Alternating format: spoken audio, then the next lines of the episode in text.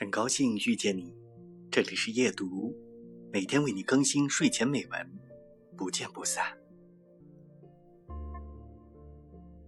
我以前的房间很小，罗斯的房间倒是很大，因为爸妈不想碰他的东西，所以这些年来，他的房间还是一成不变。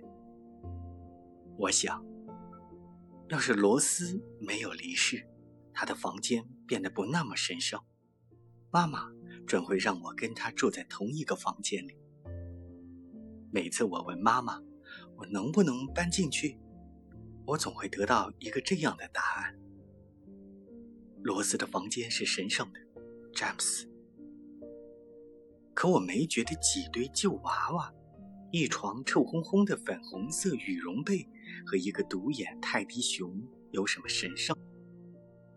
每次在其他人。熟睡的时候，我都会在罗斯的床上跳上跳下，他的房间跟神圣可挨不上边。